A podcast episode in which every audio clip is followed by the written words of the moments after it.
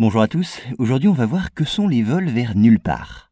Alors en ces temps de pandémie où de nombreux avions restent cloués au sol, plusieurs compagnies proposent à leurs clients des vols pas comme les autres. En effet, ils n'affichent aucune destination, se contentant d'emmener leurs passagers faire un tour dans les airs. Eh bien oui, plusieurs compagnies se sont lancées dans ce créneau insolite. Il s'agit ici de proposer aux passagers un vol à basse altitude pour leur faire admirer du haut du ciel des paysages qui en valent la peine. Donc vous l'avez compris, ces vols n'ont aucune destination. Une fois le tour aérien terminé, eh les avions reviennent à leur point de départ. Ainsi, par exemple, une compagnie australienne survole des merveilles naturelles, comme la Grande Barrière de Corail ou le site sacré d'Uluru, pour la plus grande joie des passagers.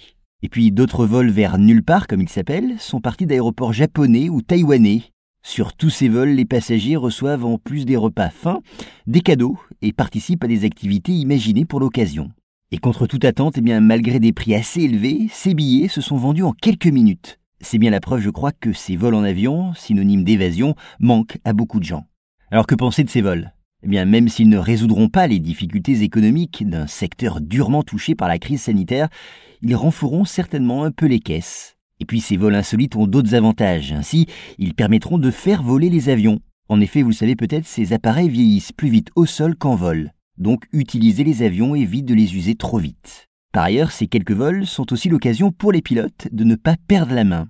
Ceci dit, ces vols sans destination présentent aussi un inconvénient majeur. Ils se traduisent par une émission massive de gaz à effet de serre. Une pollution supplémentaire qui semble d'autant plus inutile qu'elle ne correspond à aucun service véritable. Alors la compagnie australienne notamment a promis de compenser financièrement les conséquences de ce mauvais bilan carbone. Mais la question perdure, cela suffira-t-il à faire taire les critiques?